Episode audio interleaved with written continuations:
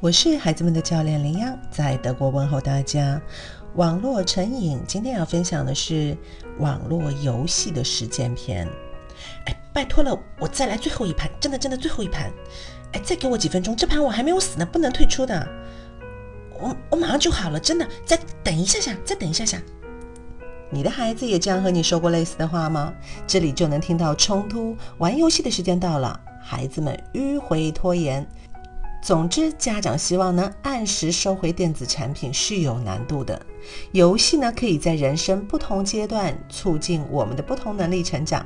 年幼的孩子可以用来学习语言和数字，稍大些的可以通过游戏来提高解决问题的能力，甚至包括我们成年人都可以啊，通过游戏来提高我们自己的反应能力等。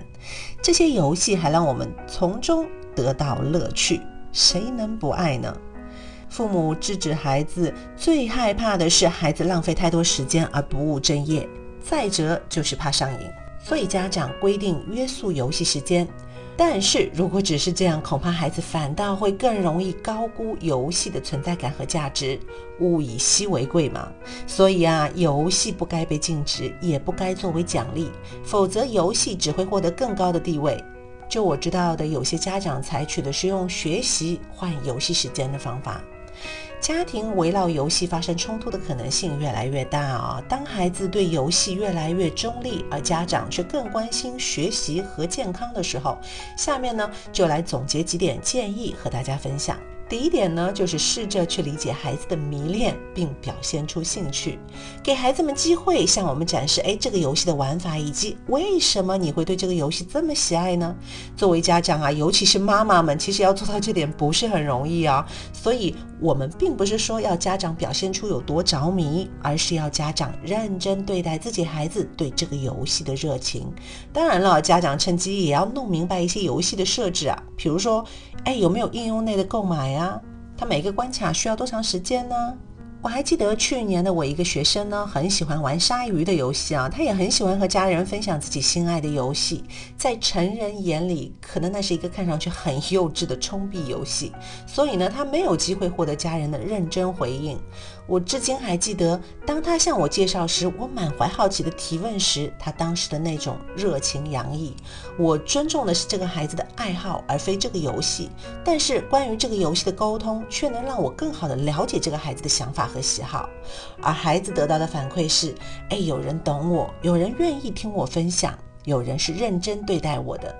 根据调查呢，有百分之四十六点五的孩子乐于主动与父母。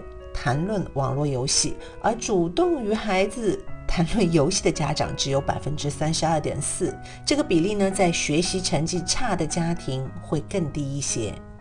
第二点建议呢，是在孩子玩的时候观察他们，并对孩子提问。我们需要了解的是，我们的孩子是否能区分现实和虚拟的，是否能理解诶游戏里面所呈现的内容啊？如果有可能，可以试试看和孩子一起玩。就好比在孩子小的时候啊，我们给孩子看的一些电影和书，也都是家长自己先过一遍，对吗？认可了以后才会推荐给孩子。